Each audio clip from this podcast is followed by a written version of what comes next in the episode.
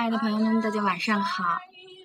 桃子今天给您带来的这篇文章叫做《一朵开悟的花》。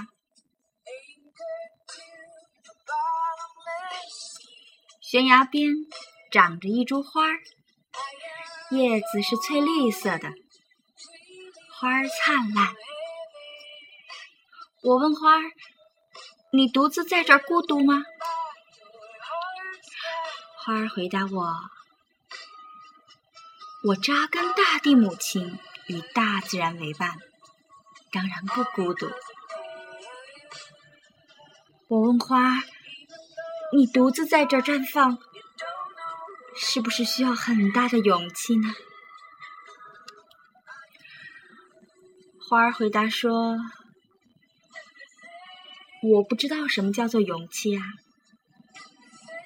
我只知道顺应大自然生长，该吐芽的时候就吐芽，该抽茎的时候就抽茎，该长叶的时候就长叶，该开花的时候就开花。那你讨厌狂风暴雨吗？它们随时都可以将你摧残呢。花儿说啊，如果因为它们倒下了。是因为我还不够强壮。如果我能重新站起来，是因为我又成长了。我要感恩大自然对我的考验呢。那么，你会嫉妒比你长得好看的花，并且因此而自卑吗？花儿说啊，我真的从来不会比较的。我只知道，我生来就是这样，别人生来呢就是那样子。我欣赏自己的独特，我也欣赏他人的美。大自然里万物异曲同工，都是爱和美的创造啊，都是宇宙的一部分呐。缺了谁都是缺失，唯有和谐，所以没有美丑之分呐。那很多人都在寻找使命，那你知道？你的使命是什么吗？当然呢，花儿说啊，我的使命就是成长和绽放自己啊。使命呢，让人听起来好像很高尚。事实上，每个人能活出自己，就是完成了使命。比如说，太阳成为太阳发散光。苹果树成长呢，就为苹果树结出了苹果；梨树会结出梨子；音乐家成为音乐家，歌唱家成为歌唱家，作曲家、画家。每个人的使命都不一样啊。那有大的使命，不是能服务更多的人吗？花说啊，世界万物都是在服务的，存在呢。就在服务，就算是一粒灰尘，也是构成道路的一部分呢。你需要走路，路就是在为你服务。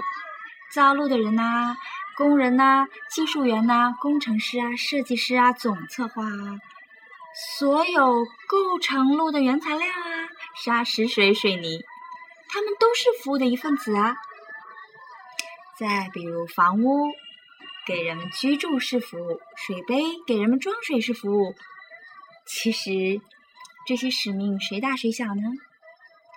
使命啊，原本就是那么的平常，只不过是被人的重要性给夸大了。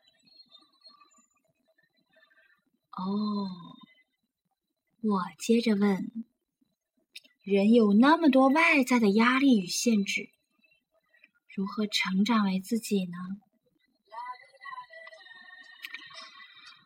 花儿说啊，压力与限制不在外在，是人本身对自我形象保护的一个借口。怕失去孝顺儿子的形象啊，担心失去贤妻良母的形象啊，怕失去外人眼里温柔可爱的形象啊，所以想成为自己，又不敢成为自己。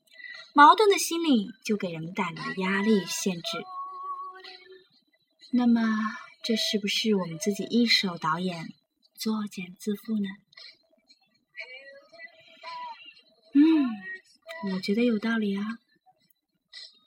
那么，活出自己，是不是自私的一种表现呢？话说呢，其实每个人、每个物种都是自由意志的，活出自己才是天性。在没有活出自己的时候，由于天性受到压抑，你才会对世界造成一些破坏性的后果，包括那些愤怒啊、抱怨啊、悲伤啊，这些情绪都是因此而产生的。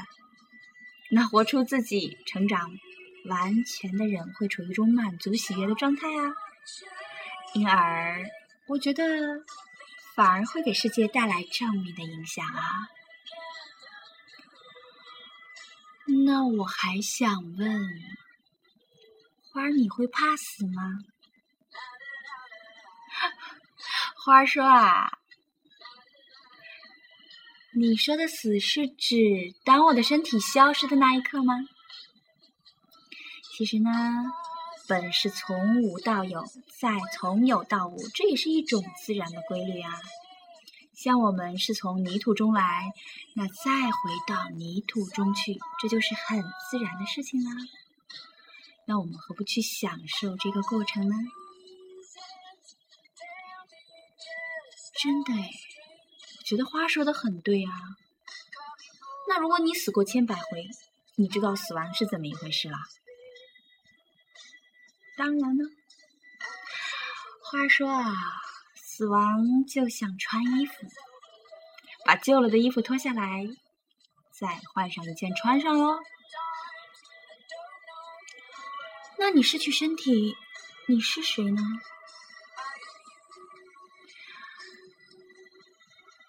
花儿说，身体不是我的，头脑不是我的，思想不是我的，是我是存在的，意识。和喜乐。好了，亲爱的朋友们，今天桃子读到这篇文字的时候呢，觉得非常的感动的是，成为真正的自己，为自己而活，成为一个真正有力量、有爱的自己，让自己处于一种满足喜悦的状态。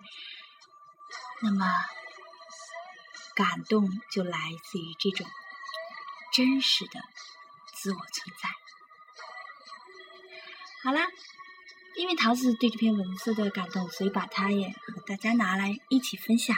希望所有的朋友们呢也能够喜欢。